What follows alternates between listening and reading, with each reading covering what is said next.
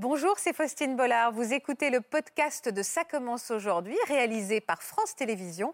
Bonne écoute à vous.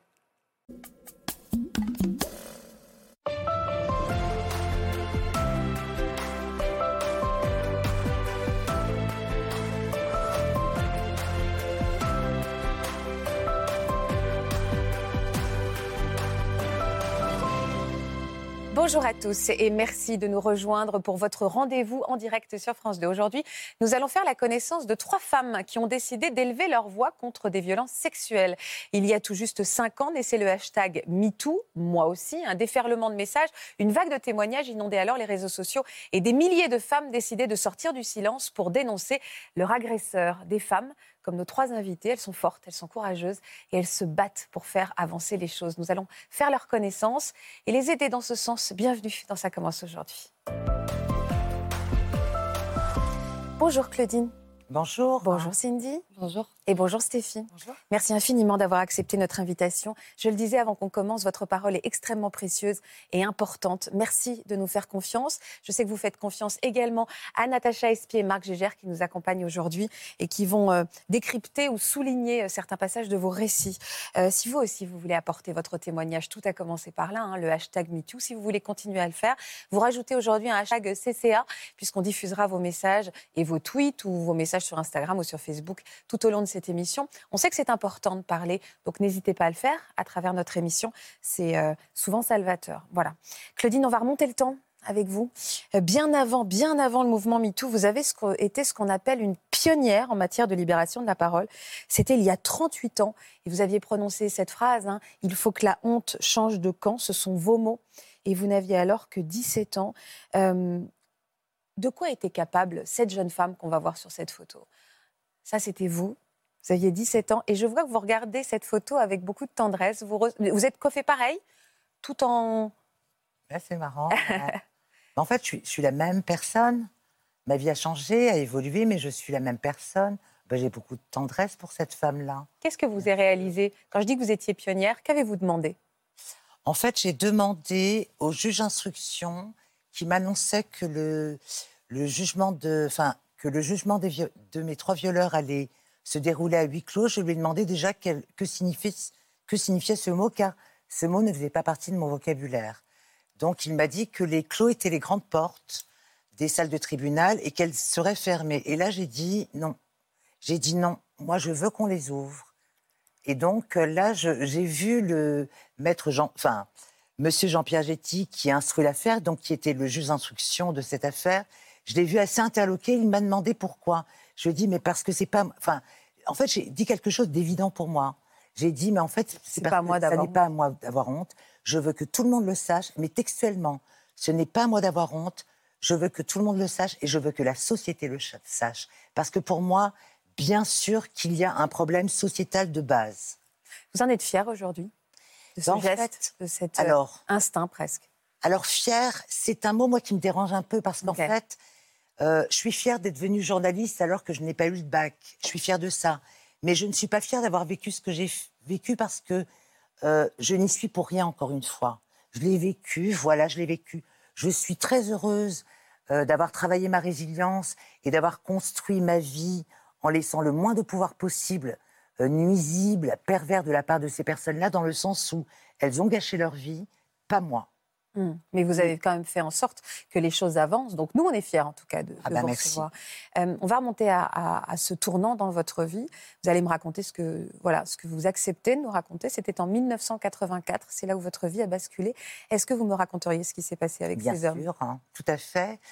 Euh, parce que ce qui m'est arrivé peut arriver à, n'importe quelle personne, sans distinction aucune. Et que si moi je l'ai vécu, c'est que d'autres personnes peuvent le vivre. Hein. Si moi d'ailleurs j'ai eu le courage d'en parler, c'est que toute personne peut avoir ce courage-là. En tout cas, c'est même pas une question de courage, c'est l'énergie pour le faire. C'est plutôt en termes d'énergie. Donc moi, je suis une lycéenne qui, euh, a redoublé deux fois parce qu'en fait, c'est pas que j'étais mauvaise à l'école, c'est que euh, moi, apprendre le par... Enfin, voilà, je n'étais pas une bonne élève telle qu'on attendait les bonnes élèves. Je n'apprenais rien par cœur. J'étais excellente dans les matières qui, moi, m'intéressaient. Donc, les langues étrangères, le français, euh, voilà. Et puis, il y a d'autres matières qui m'intéressaient moins, donc j'allais moins à l'école. Donc, j'étais encore lycéenne à 17 ans et demi. Et puis, je rejoins un soir mon groupe d'amis, de potes, dont mon amoureux, comme euh, bah, dans le 19e, comme euh, certains soirs. Donc, c'est début de soirée, il doit être euh, à peu près 20h30, 21h, dans ces eaux-là. Et puis, je sors du métro Stalingrad, et puis le, le bar dans lequel j'ai rendez-vous est à Jaurès, à quelques mètres.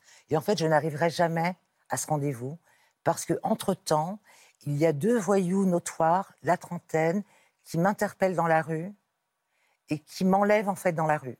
C'est-à-dire en me menaçant d'une arme. Alors, l'arme, je pensais l'avoir dans le dos. En fait, je ne l'ai vue que dans l'appartement où, où ils m'ont emmené par la suite. Mais tout de suite, je suis menacée. Je suis, en fait, je suis prise dans un étau. L'un des deux me demande du feu, donc je m'arrête. On, voit en fait que le, plus, que le plan est bien construit. Mmh, bien rodé. Je, ben voilà.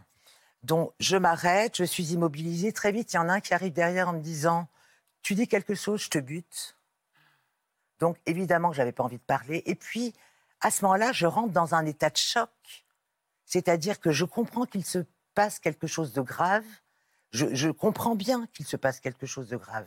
Ensuite, je vais être violée dans la rue, ensuite dans un appartement. Et, à aucun moment, euh, une aide quelconque, même des passantes ou des passants dans la rue, personne n'a levé le petit doigt. si des personnes ont eu un doute, elles doivent encore l'avoir aujourd'hui. Euh, moi, j'ai été euh, atterrée par la lâcheté humaine parce qu'en fait, je trouve que dans nos sociétés, je trouve que la culture du viol et la lâcheté des gens permettent ce qu'il se passe aujourd'hui dans nos sociétés. Moi, j'en démords pas. Vous, ça a duré combien de temps, votre agression? À quel, et, comment avez-vous en fait, été un viol. relâché une agression sexuelle, c'est un, viol. Pour moi, le, même si le mot peut paraître choquant, il ne fait que quatre lettres. Et c'est tellement une réalité quotidienne que moi, en tout cas, moi, pionnière, je n'ai pas peur de le prononcer. Oui, parce que certaines personnes, ça les dérange d'utiliser ce mot, elles n'arrivent même pas à l'utiliser. Vous avez donc été violée. Alors qu'en fait, il n'y a pas de honte à avoir. Vous avez les seules personnes à incriminer, ce sont les violeurs. Ce sont les personnes qui font ça, les personnes qui regardent ailleurs pendant ce temps-là. Vers qui vous êtes tournée après, euh, après ce viol, après ces viols? Vous étiez dans un appartement. Comment vous vous êtes libérée, échappée? Comment ça s'est passé Alors en fait, ça a été un de circonstances incroyables parce que je me retrouve donc emmenée dans un, un appartement dans la cité même dans laquelle habitent les violeurs. Donc, c'est, je comprends que c'est un appartement où il y a du, deal de drogue. Ils étaient deux, c'est ça? Pardon? Ils étaient deux, vous m'avez dit au départ. Deux dans la rue, oui, à m'interpeller. Et dans l'appartement, il y avait le locataire de l'appartement. Qui, j'ai compris, était quelqu'un apparemment qui dealait. Euh, euh, j'ai l'impression que son appartement servait dans la cité à planquer tout un tas de choses. Et lui, vous Et lui aussi, vous il a participé à vos violets? Ah bah oui. Alors bien sûr. Alors euh, ils l'ont proposé. Euh, bien sûr qu'il n'a pas refusé. En tout cas, il ne l'a pas fait. Et, c'était vraiment pour moi très, c'est, j'allais dire vicieux, mais en fait, violer quelqu'un, c'est vicieux. Mais c'est une façon de faire participer la personne dans lesquelles, euh, dans le lieu dans lequel ça se passe. C'est une façon de la rendre complice. Donc à, à, partir de là, il allait sûrement, c'est se garantir aussi que la personne ne le balancerait pas. Ah, bien sûr. Et moi, euh, le meneur a failli me, me mettre une balle au moment avant de partir, parce qu'en fait, il m'a regardé, il a eu un doute, il a dit, euh, il faut, il faut, il faut que je la bute parce qu'elle va nous balancer. Vous, ils n'étaient pas masqués, vous voyez leur visage. Ah bien sûr. Hum. Euh, vous me dites que c'est un, un, concours de circonstances qui a fait que vous êtes. Oui, parce qu'en fait, au moment où eux partent, en demandant à l'homme euh, qui vivait dans l'appartement de me garder jusqu'au petit matin parce que leur but c'était de me mettre sur le trottoir. Donc ils voulaient, ah euh, voilà, que je travaille pour eux apparemment. Euh, donc ils partent. Moi je me rhabille rapidement et j'entends frapper à la porte. Et là j'ai un coup au cœur en me disant c'est pas possible, ils reviennent déjà. Et là pour moi c'était la fin quoi. Et, et, en fait non, c'était deux autres jeunes de la cité qui, qui avaient eu une altercation avec mes violeurs, les, je parle des deux premiers. Euh, et qui arrivent, qui comprennent la situation, me demandent si si euh, s'il s'est vraiment passé ça. Donc je dis oui. Eux me donnent leur nom en disant bon, on va te donner leur nom parce que c'est vraiment des pourritures. On va te donner leur nom. Par contre, tu ne dis pas que tu étais dans cet appartement-là. Donc dans un premier temps, le juge, parce qu'en fait, il voulait pas que le père. Enfin, voilà, voilà. Vous ont un peu sauvé, eux Est-ce qu'ils vous ont permis de partir aussi? Alors, sauvé, non, parce que j'ai été violée. Une fois que vous avez été violée, on peut Non, mais ils vous ont permis de vous échapper, je me suis mal formulée. Alors, vous avez pu vous échapper ils ont, permis, ils ont permis. Alors, déjà, euh, le bon, la bonne nouvelle, c'est qu'ils n'étaient pas là pour venir me faire du mal. Donc ça, déjà, ça a été un soutien. Oui, c'est ça. euh, et ils m'ont permis, en fait, ils ont permis une chose très importante qui est méconnue, c'est le flagrant délit. C'est-à-dire que, comme j'ai eu les noms, Bah oui. Le flagrant délit, ça n'est pas 24 heures, contrairement à ce qu'on pense, c'est 48 heures. Parce que vous êtes allé porter plainte tout de suite après Oui. Tout de suite, accompagné Euh, non. Bah, la police seule Oui, mais vous n'avez pas prévenu des amis, des parents Non. Pas Mes vos parents Mon père l'a jamais su. Ma mère l'a su, j'avais à peu près 26 ans, 28 ans. Pourquoi ils l'ont jamais su, vos parents? Je n'ai pas voulu pour deux raisons. Je n'ai pas voulu déjà pour pas leur faire de peine. Vous vous êtes retrouvé quand même extrêmement seul face à ce drame. C'est un drame, c'est un crime, quoi. Ah oui, oui. Mais je savais, alors, je l'ai fait pour, plein de- pour trois raisons, en fait. Premièrement, parce que je pense que dire quelque chose de douloureux comme ça à une personne proche qui nous aime, c'est faire du mal. Donc, la en tout cas, moi, je l'ai analysé Oui, comme je ça. Parce que Je ne juge pas, je Moi, je- comprends, en fait. Oui, je sais que vous jugez pas. Je sais que vous êtes quelqu'un de bienveillante et que vous essayez de, de comprendre, même si, voilà, j'essaie d'être très précise dans mes mots. Oui. Mais je me souviens, pendant le viol, je me souviens avoir pensé très fort à eux. En, moi, j'avais qu'une peur, c'était de plus pouvoir revoir mes parents. Oui, je- vous, avez, vous les avez voulu les protéger. J'ai voulu les protéger. Mais il y a d'autres raisons, en fait. Il y a d'autres raisons. C'est que moi qui avais euh, bataillé au sein de ma famille, puisqu'on est une fratrie, frères, sœurs, moi qui ai bataillé pour avoir le droit de sortir comme mes frères, qui a empêché quand même mon père de dormir quelques nuits, puisque je frappais à sa porte en disant je vais sortir comme mes frères. Je n'allais pas dire qu'il m'est arrivé quelque chose dehors, parce que j'avais pas, j'avais peur qu'on me dise ah ben voilà, t'as insisté, Ah, voilà. Et je ne voulais pas parce que ça n'avait rien à voir. Mais vous pouviez porter plainte à 17 ans et demi, vous n'avez pas besoin d'être accompagné d'un majeur? Ah bah bien sûr que si. La troisième raison, et j'en termine avec ça, la troisième raison, c'est que je savais pertinemment, mes parents sont, euh, étaient, puisqu'en fait ils sont décédés tous les deux, moi je suis un transfuse de classe, c'est-à-dire je suis devenue journaliste, mais je viens d'un milieu ouvrier, pauvre, italien. Euh, je savais qu'ils n'avaient pas les ressources pour me dire, euh, on va appeler un avocat, on va... Eux-mêmes, ma mère était analphabète, mon père Ils ne un pas vous aider. Ça n'était que leur faire du mal, ils ne pouvaient pas vous venir Ils en ne pouvaient pas, voilà. Et je, je savais que je n'allais pas avoir ce genre de ressources. Et, et ben, et du coup, je me suis débrouillée. Et je me suis débrouillée. C'est quand même une force de caractère incroyable. Est-ce que vous avez. euh, crois. euh, je vous posais la question, Oui. porter plainte quand on a 17 ans et demi, c'est possible? Alors, on peut tout à fait, bien sûr. Après, légalement, et c'est là où vous avez raison, légalement, euh, refuser le huis clos, par exemple. Il y a des, en fait, on peut porter plainte, mais il est important que très vite, euh, on soit constitué la partie civile. Euh, c'est-à-dire la partie qui me représente. Et comme je suis mineure, c'est forcément mes parents. Alors, qu'est-ce qui, comment vous avez fait Eh bien, dans ce cas-là, voilà, quand je dis au juge euh, Jean-Pierre Getty que pour moi, il est hors de question que ça, enfin, que je refuse le huis clos, il- là, il me dit qu'il y a un problème vis-à-vis de la loi, puisqu'en effet, euh, quelqu'un doit signer pour moi. Puisque même si au moment du procès, qui a été assez rapide, qui s'est traité en, en 15 mois Ouais. ou 18 mois, euh, même si j'étais majeure au moment du procès, j'étais mineure au moment des faits.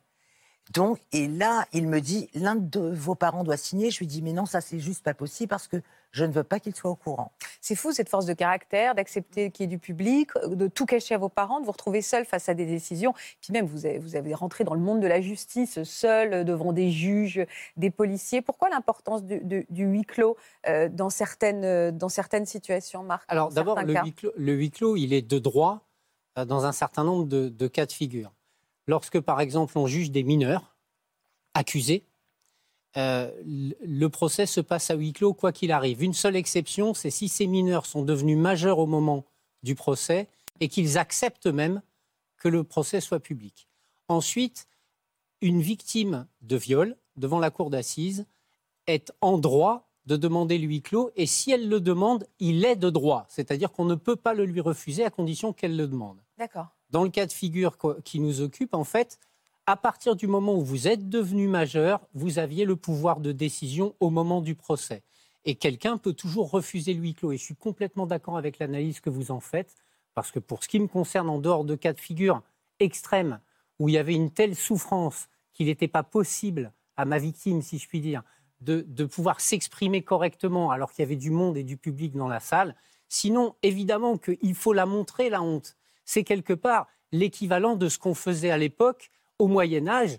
Les malfaiteurs, on les mettait dans la, sur la place publique Je et suis tout le monde d'accord, passait je- devant. Je suis d'accord sur les malfaiteurs, mais Pardon, excusez-moi, Marc. Mais en même temps, alors il faut qu'il y ait quelqu'un qui est, il faut que la victime ait la force de supporter tout ça. Mais quelque part, à partir du moment, si vous voulez, du public dans une salle où il y a, il y a un procès euh, sur un viol, c'est un public qui va immédiatement être en phase avec la victime, qui va la soutenir. Les regards seront bienveillants, ils seront soutenants. Et ce qui n'est pas du tout le cas de celui qui est dans le box des accusés. Donc, dans ce sens-là, à partir du moment où la victime est à la force, à la capacité, à l'énergie pour, pour, pouvoir faire ça, moi, je suis complètement d'accord avec cette manière de faire. Et d'une manière générale, j'essaye que les procès soient publics. J'ai juste besoin d'ajouter une chose. Euh, à ce moment-là, puisque le procès a duré trois jours, il n'y avait pas que des regards bienveillants. Il y avait des frères et des cousins, des voilà, qui m'ont mis la pression, qui m'ont suivi, ah qui me ah regardaient, qui me faisaient des signes en disant on va te tuer. J'ai eu des menaces, donc. Euh, dans, ce cas-là, l'avocat, il n'est pas que avocat, il est garde du corps aussi. Hein. Alors, eh ben, moi, il, a, envoyé le bon message. lâche pas du début à la fin. Il a envoyé le bon message au bon moment. Ah Parce que il a fait son travail. Euh. En rendant public les actions épouvantables de ces malfaiteurs, de ces violeurs, vous rendez également public cette intimité-là. C'est ça que je trouve ah. difficile. Ah, il faut être armé pour ça, parce qu'on parle d'eux, mais du coup, on parle de vous aussi. Bien sûr, mais c'est aussi une façon de se réapproprier le pouvoir quand même. C'est son histoire. Et on sort de cette position où on vous a mis d'objectalisation du corps et on est là et on est sujet de son histoire et on reprend le pouvoir quand même. Et ça, je pense que c'est extrêmement important. Alors moi, je l'ai jamais, je l'ai jamais senti comme ça. Pour moi, en fait, je, ma motivation me vient du sentiment de justice et d'injustice mm. auquel j'ai été confrontée tôt et que, et que je possède vraiment en moi. C'est-à-dire, à aucun moment, il n'est normal que des personnes interviennent dans la vie d'autres personnes. Ça, voilà, bah bien sûr. Et puis même, enfin, je veux dire, le consentement, c'est ça. La base du consentement. Moi, j'avais une autre, j'avais prévu autre chose pour ma soirée. Ces personnes se sont permises, en me faisant beaucoup de mal, en essayant de me tuer, parce que si le viol est un crime, c'est parce qu'on veut anéantir à ce moment-là la personne qui cristallise quelque chose, qui représente quelque chose à ce moment-là. Donc, euh, ces personnes n'ont pas le droit de faire ça. C'est injuste. Quelle Comme c'est injuste, à aucun moment je n'ai ressenti la culpabilité. Et j'espère que cette culpabilité, toutes les victimes de viol, que ce soit des femmes, des enfants, on parle pas assez des enfants, et des hommes, que ces personnes arrivent à se défaire de ça. On va en parler des enfants. Quelle a été sa peine Leur peine? Alors, 12 euh, ans pour le meneur, 10 ans. Donc la peine maximale, c'était 15 ans, ce qui est toujours le cas aujourd'hui. Donc c'était 12 ans, 10 ans. Il y a eu un, pas un non-lieu, mais le troisième euh, a pris du sursis. Le troisième a pris du sursis pour tout un tas de raisons que je ne vais pas développer ici parce que nous sommes trois à avoir eu des parcours et euh, voilà. Euh, qu'est-ce que, qu'est-ce que dans le, dans, la, dans le cœur de cette jeune femme, de, de cette ancienne jeune femme de 17 ans, comment vous avez accueilli ce mouvement MeToo en tant qu'ancienne victime, enfin de victime pour toujours, mais en tant que victime. Comment vous avez accueilli ce mouvement? Enfin, enfin, mais depuis le temps que j'attendais ça, enfin, il y a eu quand même Gisèle Halimi qui a fait euh, reconnaître, qui a fait inscrire dans la loi le viol comme, étant un crime, qui a été porté par une députée, une femme euh, socialiste, il me semble. C'est ça. Euh, il y a eu ça. Donc ça, c'était quatre ans avant l'affaire de mes violeurs, parce que je dis mon affaire, c'est l'affaire de mes violeurs. Il y a eu ça. Moi, j'ai refusé le huis clos. Et en fait, j'attendais, alors on a beaucoup parlé du mouvement des Gilets jaunes, moi j'entendais le mouvement des Gilets violets, qui a été, alors MeToo en France, parce que MeToo, ça vient des États-Unis, et ça vient pas d'une actrice blanche très connue, Alissa Milano, ça vient de Tarana Burke, qui est une afro-américaine. Mm. Donc voilà, moi j'aime bien remettre les choses à leur place. Mm. Je me suis dit, enfin, enfin, il parce que c'est juste, pour moi, c'est l'une des des injustices au monde. C'est l'un pour moi des, plus grands génocides depuis la nuit des temps. On parle de génocide en temps de guerre, mais on fait la guerre aux femmes, au corps des femmes, au corps des enfants, au corps de certains hommes depuis la nuit des temps. Enfin, on va en parler à la juste mesure. Est-ce que vous connaissez Cindy? Alors, la connaître, euh, disons qu'elle m'a contactée sur Twitter, car je suis écoutante sur Twitter, bénévole bien sûr. Euh, et puis donc elle m'a contactée, on a beaucoup discuté. C'est quoi être écoutante sur Twitter? C'est-à-dire qu'il y a des gens qui vous interpellent parce qu'ils ont besoin de parler? Bien sûr. Je ne savais pas, on parle toujours des travers des réseaux sociaux, je ne savais pas qu'il y avait cette possibilité de rentrer en vous parler des beaux côtés, vous inquiétez pas. je suis Écoutant, j'ai été formée par le CFCV, Collectif féministe contre le viol, donc j'ai un diplôme d'écoutante. Et euh, même avant d'avoir euh, même avant d'avoir fait cette formation, mais beaucoup plus depuis, je suis sollicitée sur Twitter. Donc, euh, bon, je suis revenue au journalisme avec le lancement d'un journal numérique le mois dernier. Mais avant de revenir au journalisme, j'avais de toute façon laissé mes DM, ouverts pour être contactée. je, vous êtes également l'auteur d'un livre hein, qui va s'afficher derrière moi. Et c'est important, encore une fois, de le savoir. On peut se tourner vers vous comme on peut se tourner vers d'autres. Et c'est ce que vous avez fait, Cindy. Justement, message privé, vous vous êtes tourné vers Claudine, vous lui avez dit quoi, Cindy? Je vais être très honnête, j'ai eu un accident de la route depuis et euh, avec tout ce qui est un peu traumatisant, bah, ça fait partie du corps qui, qui somatise. J'ai beaucoup de pertes de mémoire et je ne me rappelle pas de ce que je t'ai écrit ce jour-là, Claudine. Je veux bien que tu me le dises. C'est normal, on ne peut pas se rappeler de tout dans la vie. En fait, elle m'a contactée sur Twitter en DM et puis euh, très vite on s'est appelé, on s'est échangé les numéros et puis on a dû discuter deux ou trois heures cette nuit-là. Et puis, euh, moi, je m'en rappelle. Je me rappelle pas de tout. Je suis comme toi, comme n'importe quelle victime. J'ai des problèmes. Des fois, j'ai la mémoire qui flanche, comme chantait Jeanne Moreau. Euh, mais des fois, je me souviens bien quand même que, euh, oui, on a discuté longuement. On devait se voir. On devait se voir. Et puis, voilà. Et ben en fait, elle avait oublié le rendez-vous, Cindy. Alors, je me suis retrouvée dans Paris, dans un quartier chouette, en me disant chouette, on va se voir, on va se rencontrer. Et puis ce jour-là, elle avait oublié le rendez-vous. Je lui ai dit écoute, c'est pas grave.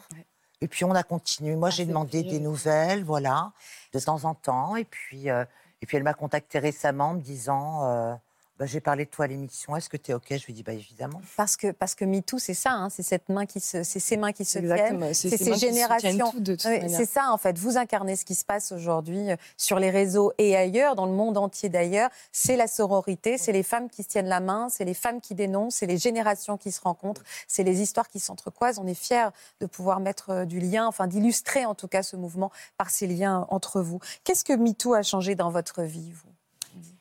Euh, MeToo a été pour moi le mouvement le plus libérateur d'Internet. Euh, je travaille depuis dix ans sur Internet euh, et c'est un plaisir tous les jours. J'adore, j'échange avec ma communauté, j'essaye de faire passer les bons ménages, messages, messages, ménages aussi, même si c'est pas trop mon délire.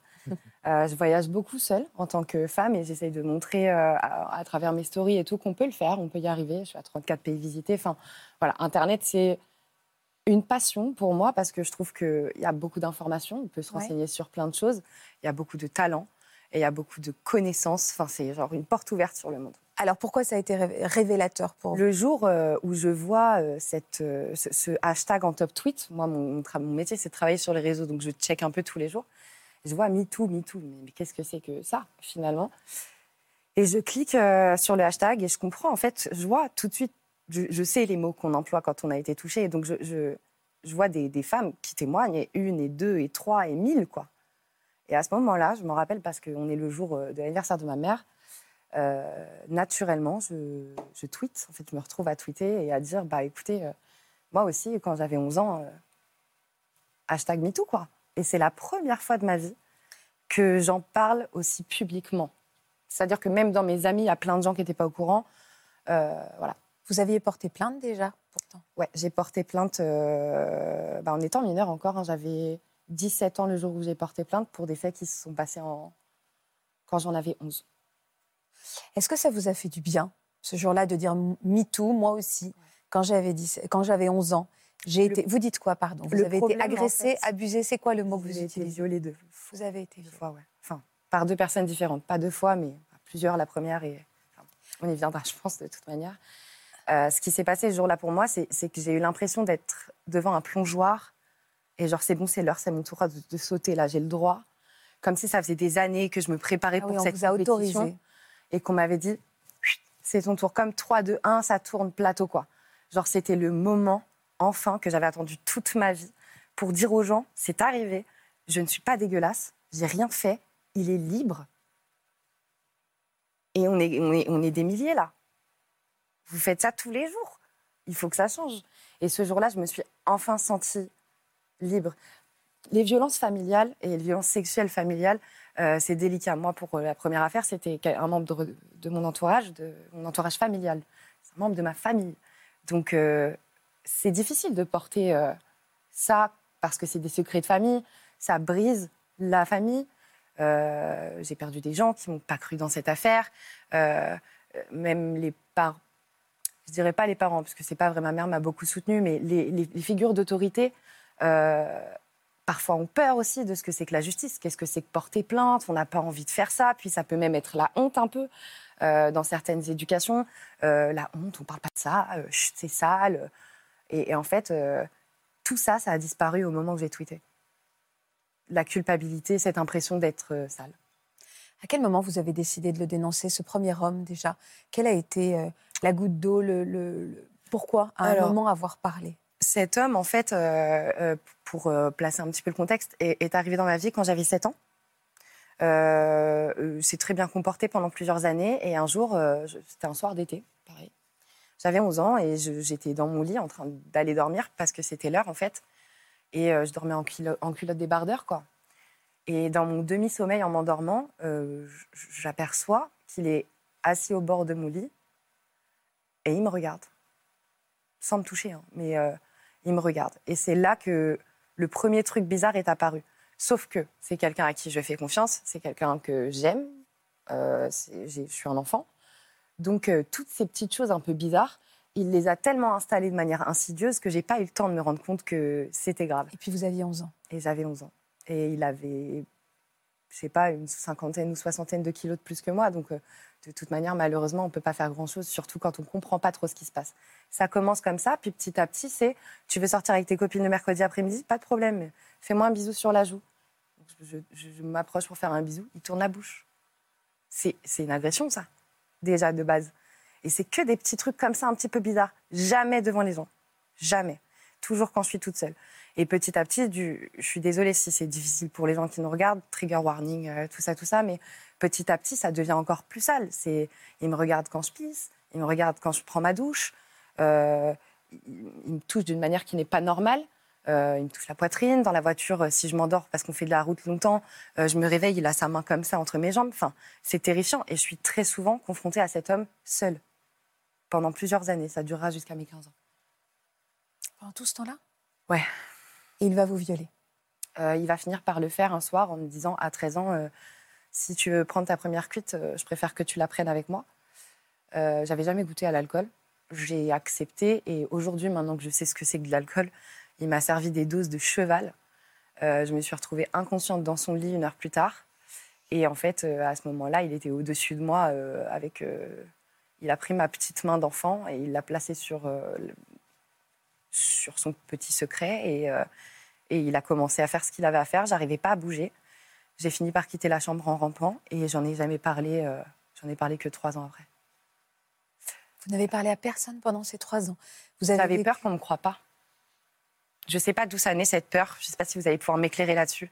Mais j'avais peur de ne pas être crue oui, on a peur de. Vous l'avez dit tout à l'heure, hein, un adulte, euh, on a l'impression qu'il détient l'autorité, qu'il détient le savoir pour les enfants. On a peur aussi parce qu'on se dit, bah, peut-être qu'on l'a rêvé, ou peut-être qu'il va s'excuser, ou peut-être que ça va changer. Au-delà de ça, bon là c'est pareil, en racontant les souvenirs reviennent, mais on en parlait tout à l'heure avant qu'on commence l'émission.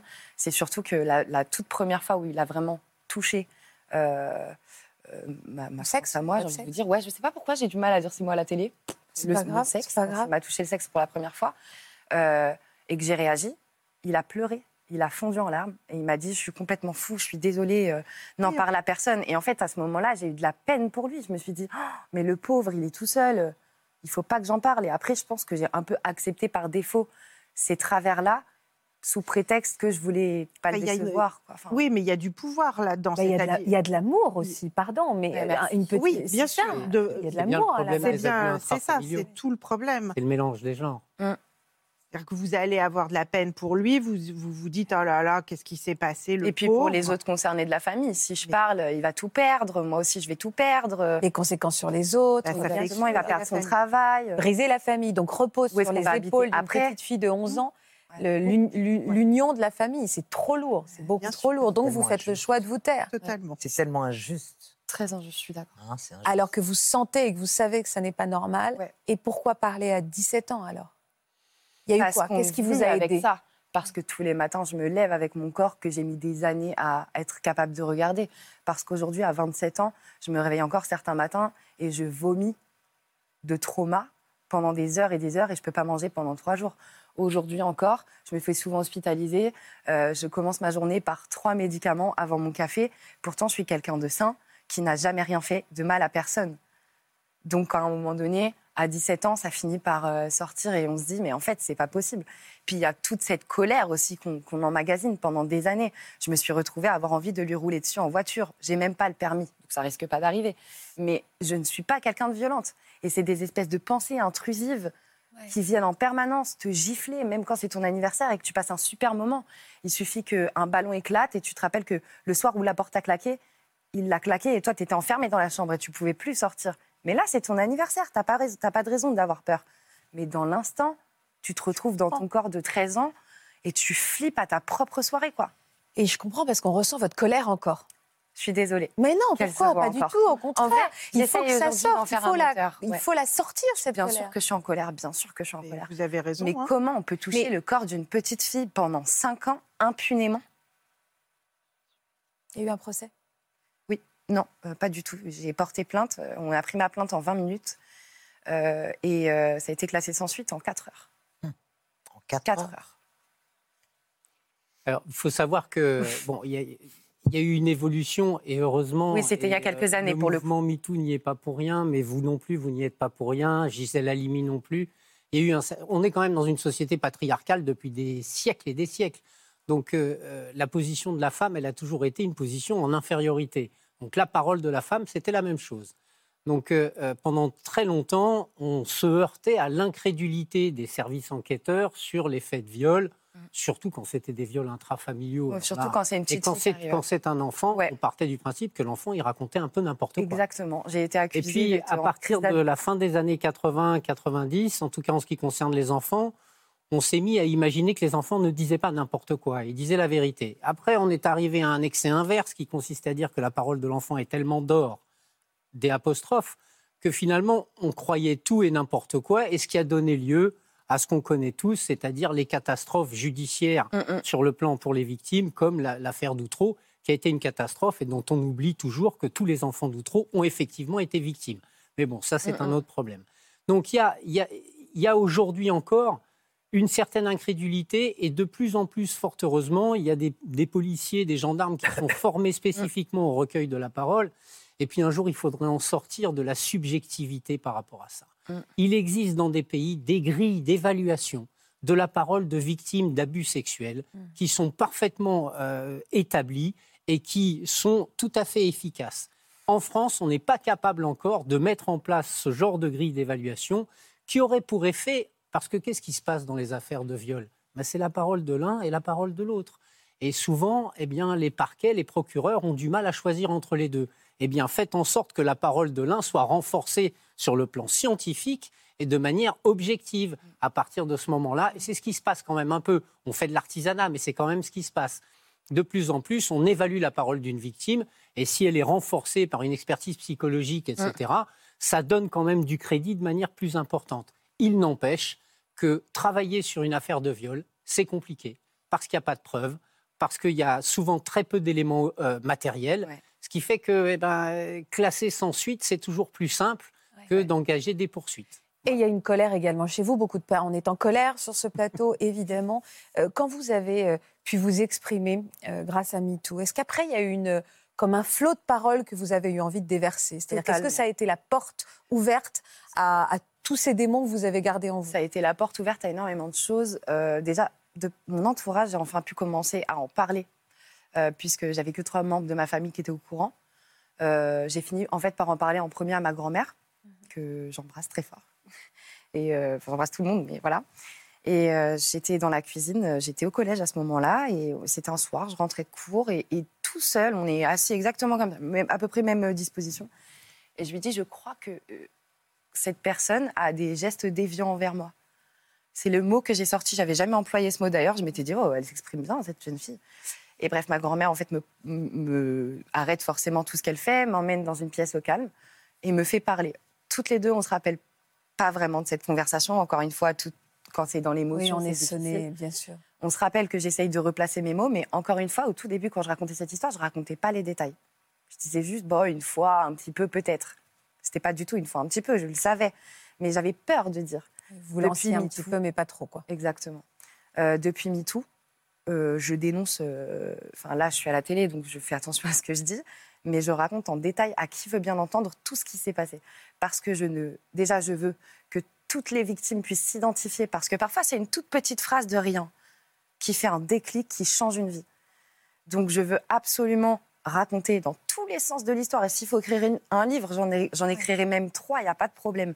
Pour que, en tout cas, les gens qui ont envie de me suivre, qui ont envie de m'écouter, puissent savoir que ça, c'est aussi un signe, par exemple, que ça, euh, bah, c'est aussi un délit, que à partir de là, il y a déjà un problème. Enfin, voilà. Pour voir être le déclic d'autres personnes. C'est ça aussi mais votre c'est- moteur. C'est ça, mais sans prétention de vouloir être Bien quoi que ce soit pour qui que ce soit. C'est juste que c'est aussi mon moyen aujourd'hui de guérir. Moi, je guéris en parlant. Le- je rappelle le numéro, le 119, hein, Ouais. pour, euh, c'est l'aide d'enfance en danger. Vous n'avez aucun doute, vous appelez immédiatement. Euh, vous, vous ne vous posez même pas la question. C'est ce que Je l'ai déjà fait et ils sont très gentils en plus. Euh, question, vous m'avez dit tout à l'heure en, en début, de, quand on a commencé à se parler, qu'il y avait eu deux agressions. Oui, euh, je suis actuellement en procédure contre un de mes ex-petits amis qui a abusé de moi en connaissant toute l'histoire à la fin de notre relation. Donc euh, là, j'ai porté plainte. Cette année, ça s'est beaucoup mieux passé qu'en 2009, du coup.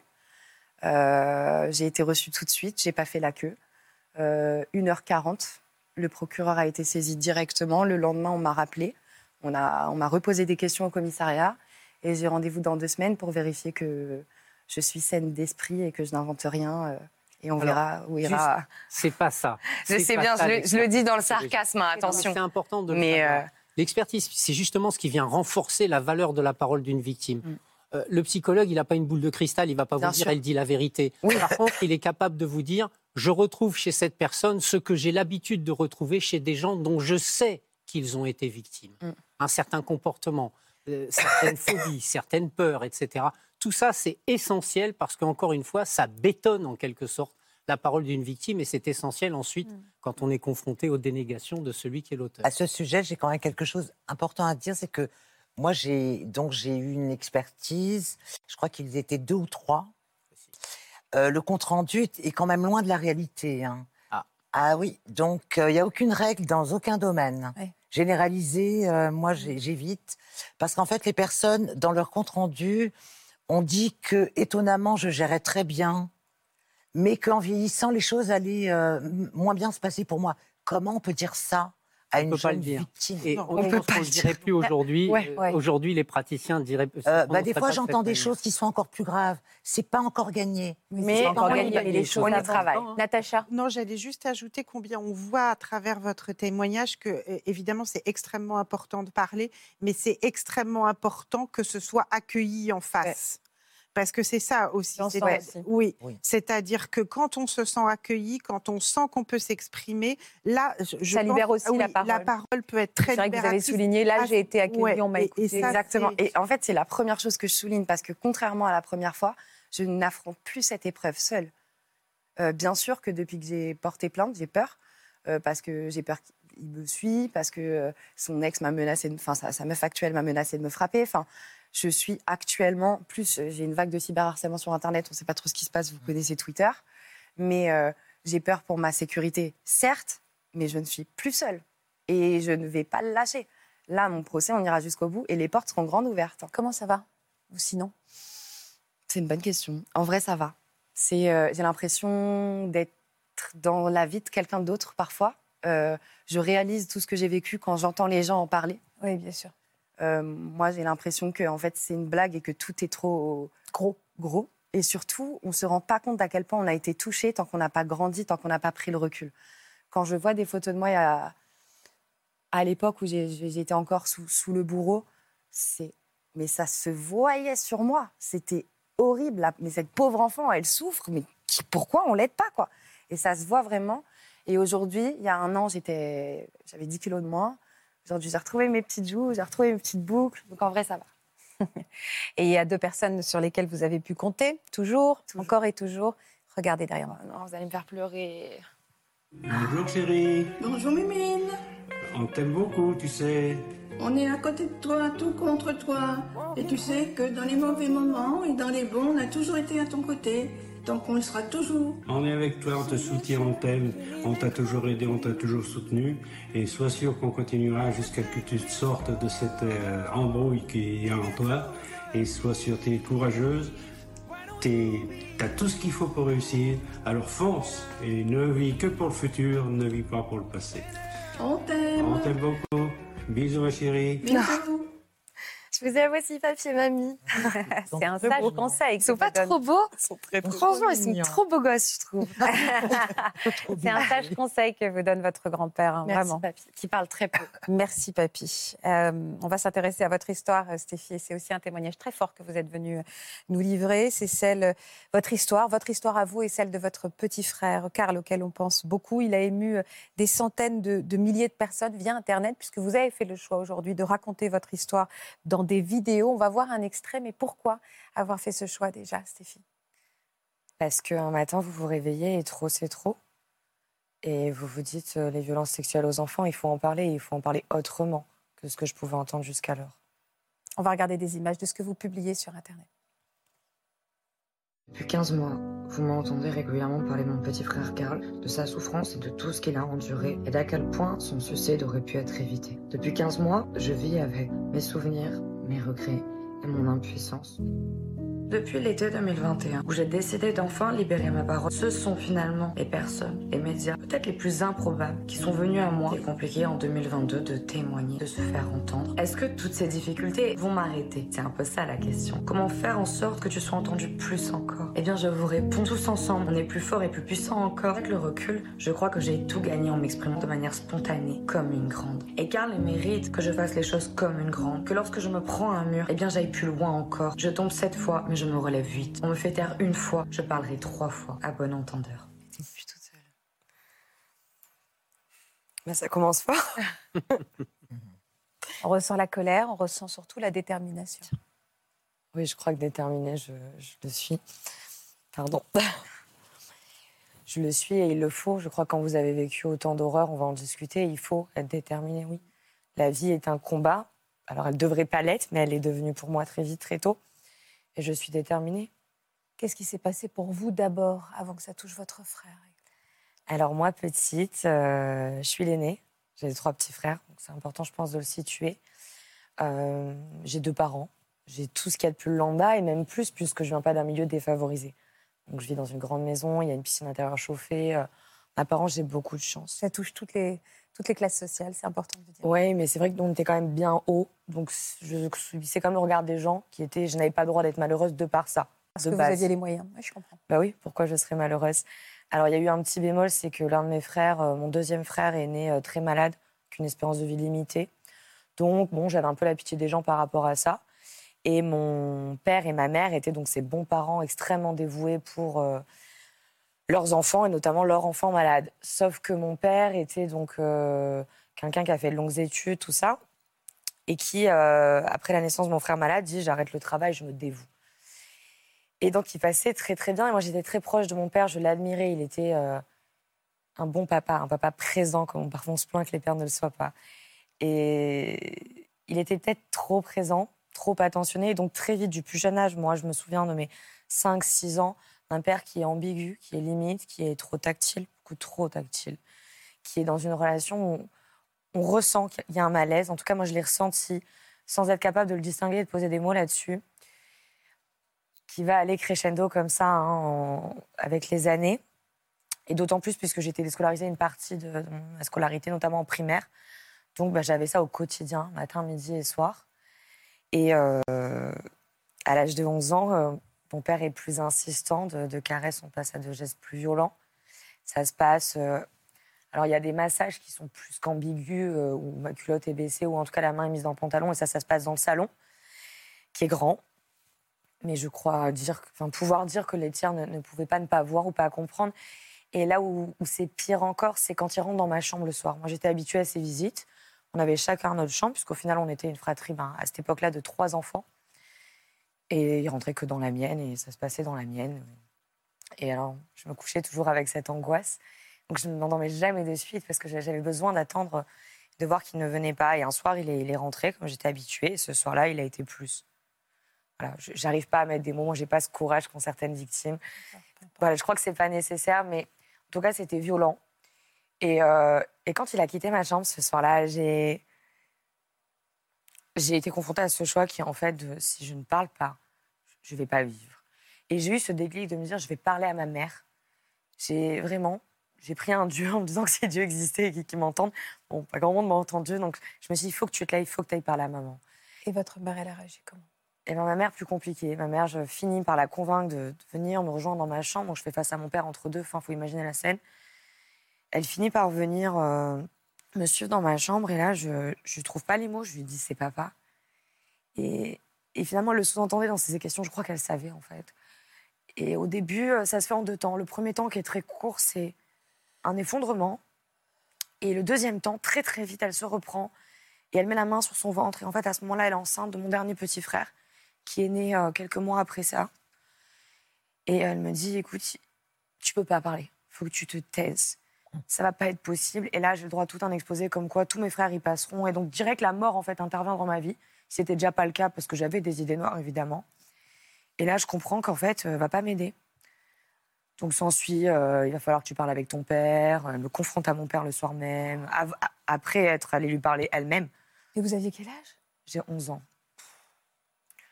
J'ai 11 ans et cette évidence euh, qui est d'avoir l'aide de ma mère, ben, s'écrompe devant moi. Mais je n'y crois pas. Quand elle part, elle me dit Attends-moi là, je vais parler avec ton père. J'ai encore ce truc de me dire Elle va le tuer. Pas du tout. Elle revient, elle me dit Il faut que tu lui parles, mais t'inquiète, je serai là. Et donc, mon père m'explique ce soir-là qu'il a dérapé. Je crois que ces mots sont importants parce que ça a toujours été son discours. Ouais. Il n'a jamais nié. Il a toujours minimisé. Et c'est tout le vice, euh, j'aime pas dire ces mots, mais je crois qu'un avocat comprendra, de mon dossier et du dossier. Et euh, là, donc, je comprends qu'en fait, il reconnaît pas et qu'il va falloir que je me taise. Et j'essaie. Donc, on est euh, à la fin de l'année 2008 et je me tais. Et je continue. Je fais bonne figure. Je... Et lui, il continue? Pas vraiment. Il reproduira jamais à ce point-là. Ouais. Il continuera d'être incestueux. Mais on est sur des attouchements bien plus légers, si j'emploie les termes. Il n'y a aucun attouchement léger, vous avez- Exactement. Mais disons que c'était un peu moindre. Et pourtant, ce soir-là, ma mère et mon père m'ont promis. Par contre, ça ne se passera plus. Plus jamais. Elle me disait, je te laisserai plus seule avec. Ce qui n'a pas du tout été le cas. Quelques mois après, elle accouche. Entre-temps, euh, C'est Karl, c'est votre petit frère Ouais, c'est Karl. Donc l'histoire est compliquée quand. Je parle à ma mère et, Karl est là en fait intra-utéro, mais elle est dans son ventre à ce moment-là. Et quand Karl naît, euh, je crois que c'est horrible à dire, hein, mais il m'a sauvée. Il y a une vraie boucle parce que Karl est arrivé à un moment où ça commençait à faire quelques mois déjà que j'avais parlé à ma mère et que je subissais. Ma mère n'a pas été gentille longtemps. hein. Elle avait beaucoup de mal à vivre avec ça. Je pense qu'elle se pardonnait pas elle-même et donc elle répercutait toute sa colère. Elle était extrêmement violente, mon père aussi. Et Karl est arrivé et c'était la vie. Un nourrisson, c'est la vie. Vous voyez, j'ai eu ça sous mes yeux et, j'ai eu envie d'être courageuse. Donc j'ai tenu un peu plus. Mes parents m'ont déscolarisée encore une deuxième fois. Moi, j'étais en cinquième. J'avais deux ans d'avance à l'école. Parce que l'argument officiel était de dire euh, tu fais de la musique. Je faisais beaucoup de musique, de violoncelle et de piano, 5-6 heures par jour. C'était pas tenable avec une scolarité. Donc c'était l'argument officiel pour justifier, pour pas que ça paraisse trop marginal. En réalité, c'est surtout que je commençais à me rebeller. Pourquoi vous êtes retrouvée placée en foyer, Stéphie Je me retrouve placée en foyer parce que, euh, après ces quasi deux ans de silence, une enquête euh, est ouverte et euh, je dénonce. Par qui? parle. C'est très complexe. En fait, ce qui s'est passé, c'est que mon père a senti, euh, donc deux ans après avoir parlé à ma maman, que j'allais en parler. Parce que même si j'étais très enfermée à la maison, j'avais accès à mes messageries de l'époque. Et il a anticipé le truc. Lui, son objectif, c'était bon, ça va sortir, je vais pas avoir le choix, donc on va minimiser.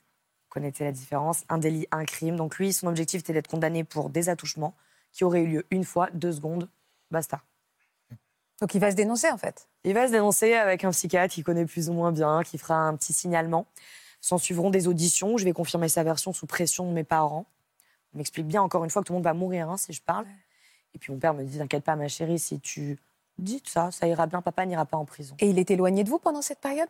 Alors c'est compliqué parce qu'à ce moment-là, j'ai des problèmes de santé, j'étais hospitalisée, donc oui, il n'a pas trop eu le choix. Mais là où ça s'est joué, c'est ma première audition, donc deuxième, mais la première au commissariat, où l'officier de police judiciaire, qui était une femme, me dit Stéphie, si tu ne dis pas la vérité, tu vas pas vivre. Et elle a senti mon envie de vivre, je crois, et elle a eu les bons mots. Elle m'a dit Je suis disponible H24. J'ai rappelé, j'ai été auditionnée. Et là, je suis allée dans les détails. Parce que j'ai commencé à mettre des mots. Ensuite, très, enfin, assez rapidement, deux mois après, même pas, euh, une instruction criminelle est ouverte. Euh, mon père est placé en détention provisoire. Et ma mère est mise en examen et elle fait sa première garde à vue. Moi, euh, mes parents m'envoient entre ces deux, là, cet été-là, à l'étranger, malgré tout, pour apprendre la langue. Et quand je rentre, des policiers m'accueillent à l'aéroport et je suis placée pendant deux ans. Et Karl, à ce moment-là? En fait, c'est Karl, c'est mon frère Peter et c'est mon frère Tim qui est malade. Et bien, les trois enfants restent avec ma mère sans éducateur, sans mesure d'assistance éducative, sans rien du tout. Et c'est extrêmement compliqué parce qu'ils sont certes auditionnés, mais ils sont auditionnés avec une. Enfin, en vivant avec une maman qui, à ce moment-là, fait défense commune. Ils avaient le même avocat, mes parents, Ah oui. pendant quelques temps, il faut le Ah savoir. Et ma mère n'a demandé le divorce et fait donc euh, choisi une défense séparée quelques semaines avant le procès. Elle a mis du temps avant d'atterrir. Elle l'a fait, mais elle a mis du temps. Et pendant tout ce temps-là, à aucun moment ils se sont dit la parole des enfants est bridée, euh, la mère est défaillante. Pourtant, elle a été condamnée parce que l'issue c'est que les deux ont été condamnés. Mais les- vos, vos- vos frères ont été euh, éloignés de votre père. Il a pu, pu Il a avoir été accès. incarcéré. Oui, Donc, donc forcément, il a pu. euh, il avait la visite. Mes frères lui rendaient visite en détention. Qu'est-ce qui s'est passé pour votre petit frère? Karl, euh, ce qui s'est passé, c'est donc mes parents ont été condamnés. Mon père a pris un an ferme et deux ans de sursis, donc rien du tout. Et ma mère, quelque chose de très symbolique euh, à ma demande notamment.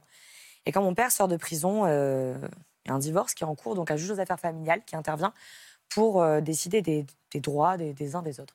Mon père obtient un week-end sur deux la moitié des vacances, sans surveillance, sans tiers, comme finalement un petit peu ce qui est fait de manière lambda actuellement. Et donc, Karl commence à aller un week-end sur deux, la moitié des vacances chez notre père. On est en 2011, fin 2011. Karl a donc euh, seulement deux ans et quelques. Personne n'intervient. Ma mère est condamnée parce qu'elle savait et n'a rien fait. Donc, ce sont des condamnations quand même importantes. Donc, on sait qu'elle est défaillante. On ne met pas d'éducateur en place. On ne met pas de suivi. En fait, on s'en prend à une maman parce que ma ma mère a pris cher. hein. Ça a été facile pour la justice de se retourner sur elle, de dire Madame, vous n'avez pas protégé votre fille. Et c'est vrai, elle ne l'a pas fait. En revanche, est-ce qu'on l'a aidée au moment où elle a voulu faire?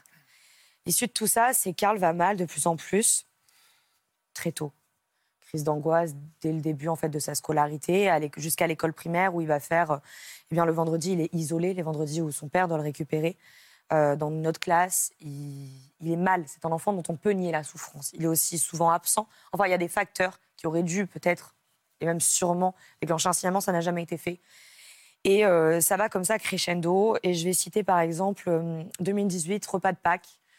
Euh, je suis donc chez ma mère, parce qu'entre-temps, moi j'ai eu ma vie, je suis devenue maman, tout ça, et, je me suis séparée, donc j'habite pas loin. Donc je suis très présente, et je l'ai toujours été pour euh, mes frères. Et à ce repas-là, euh, Karl devait partir ensuite chez donc, son père. Et en fait, il fait une crise d'angoisse, vraiment, il pète un câble à table, et, et il hurle, et il dit, il y a peu, j'ai voulu me... En fait, il dit avoir voulu planter, se planter un couteau dans la cuisine. J'ai voulu mourir, je voulais me planter ce couteau. Et moi, je n'étais pas au courant, on ne me l'avait pas dit. Il part en larmes et je me revois petite, en fait.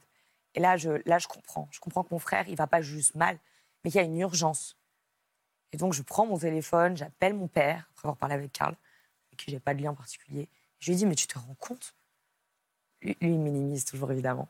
Et je parle à ma mère, et ma mère est dépassée. Ma mère ne se sent pas de faire face à ça. C'est, horrible, en fait. C'est son cauchemar qui se reproduit. Et ça veut dire qu'elle est responsable aussi, parce qu'en fait, on savait, et, et on se retrouve en situation avec un vrai problème. Un an après, euh, de 2018 à 2019, c'est un peu la descente aux enfers de plus belle pour Karl, qui se retrouve avec des prises de traitement. Il est suivi par un pédopsie.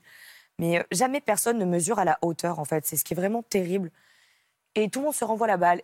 Moi, je propose d'emmener Karl en vacances avec ma fille et moi, par l'étranger. Je voulais lui montrer. Moi, mon objectif en tant que grande sœur, c'était de lui apporter des moments de bonheur où il se ressource. tienne le coup. Exactement, Je je crois que c'est essentiel. Elle parlait d'énergie, du fait de se ressourcer, de respirer. Cet enfant n'a connu que l'horreur. La maladie, le handicap, la mort. Un père qu'il allait voir en prison, six bébés, enfin, et qui derrière, a priori, on discutera, fait des choses difficiles, compliquées. Le téléphone sonne au bout d'une semaine de vacances. C'est mon père qui m'explique Ma chérie, je suis désolée. C'était les mêmes mots avec lesquels il remontait ma culotte petite. Maman s'est suicidée. Et là, bah là, vous hurlez. Vous hurlez vraiment. Et en plus, vous savez que vous avez 20 minutes pour quitter un bateau pour pouvoir aller enterrer votre mère. Et vous avez votre petit frère qui est à l'étage au-dessus, avec le club enfant, en train de faire du toboggan. Ça va très vite. Vous vomissez. Je crois que le- les nausées sont, quelque chose de très commun aux victimes. Et vous, et vous faites. On est rentré en France tant bien que mal. Et là, mon obsession, c'était vital, ça a été Karl. Karl parlait de se suicider. Karl avait des idées noires. Notre maman lui avait dit seulement quelques semaines en arrière Karl, si tu meurs, j'en mourrai moi-même. qui le retenait à la vie, c'était certes moi, c'était certes ma fille, c'était notre maman. Ça restait sa figure parentale unique. Et même si elle a été défaillante avec moi, elle a été une bonne maman avec lui. Et là, je me bats. Parce que là, Carl me dit, parce que je lui annonce, j'attends qu'on s'installe dans un hôtel et je mets ma fille devant un dessin animé, je prends Carl par terre, comme ça. Et je lui dis euh, que je l'aime, je, lui dis tout ce qu'il peut entendre, mais il n'entendra plus trois minutes après. Et je finis par lui annoncer ça. Les mots les plus durs que j'ai jamais eu à prononcer de ma vie. Là, il me serre très fort, il hurle, il me dit Je t'en supplie, protège-moi, papa, je viens avec toi. Donc pendant deux ans, de avril 2019, le suicide de notre maman, à juin 2021, je me bats pour Karl, pour qu'il puisse rester avec ma fille et moi et être protégé de tout ça parce que ça suffit. Stéphie, euh, vous nous avez dit tout à l'heure, votre, votre petit frère a fini par mettre fin, fin à ses jours. Il avait quel âge? Karl s'est suicidé en juin 2021 à l'âge de 12 ans. C'est moi qui l'ai trouvé. Et je crois qu'une partie de moi n'a plus été là à partir de ce jour. C'est un, c'est un, un, un truc qui vous avait offert, un origami, c'est ça? Karl n'a pas laissé de mots, comme euh, notre maman. Au fil de cette émission, pour le dire peut-être ouvertement, Ouais. il a reproduit. Mais quelques jours avant, il m'a offert cet origami qu'il avait en fait. euh, il n'a jamais fait d'origami. Et j'ai pas vu le geste ce jour-là. Je ne peux pas dire qu'il le préméditait, le suicide. Vous en parlerez certainement mieux que moi, mais c'est quelque chose de très complexe. Vous pas. Et il a écrit Je t'aime plus fort que l'univers. Et c'est, ce sont des mots qu'il n'avait pas. On se disait Je t'aime plus que tout avec les enfants. Et jamais ça. Et il a écrit nos quatre prénoms, à savoir le prénom donc, de mon frère Peter, le mien, celui de ma fille et le sien. Et cet oiseau, ben, c'est la dernière chose que j'ai de lui. Cet oiseau qui incarne également l'association. Vous avez créé l'association Carl. Vous essayez euh, aussi de venir en aide pour qu'il n'y ait pas d'autres petits garçons euh, comme lui, d'autres femmes en souffrance comme vous, d'autres familles détruites comme la vôtre. Euh, J'aimerais vous écouter toute l'après-midi, toutes les trois. J'aimerais qu'on donne la parole à tous ceux qui nous regardent et qui, avec ce hashtag MeToo, j'aimerais qu'on passe l'après-midi ensemble.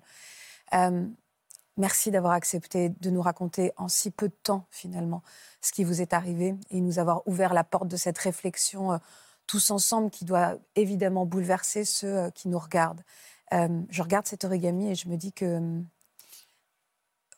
ça me bouleverse aussi et ça bouleverse certainement tous ceux qui nous regardent et, ce- et- et cette émotion, elle est au service d'une belle cause que vous portez aujourd'hui.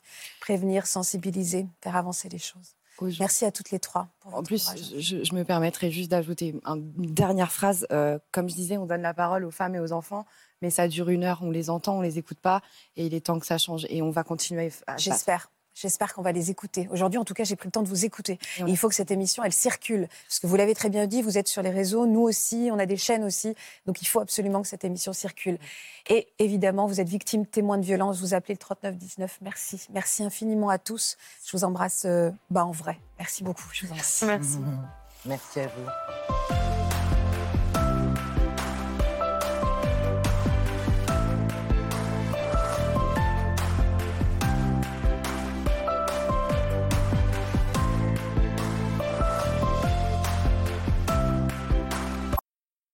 Voilà, j'espère que ce podcast de Ça commence aujourd'hui vous a plu. Si c'est le cas, n'hésitez pas à vous abonner. Vous pouvez également retrouver l'intégralité de nos émissions sur France.tv.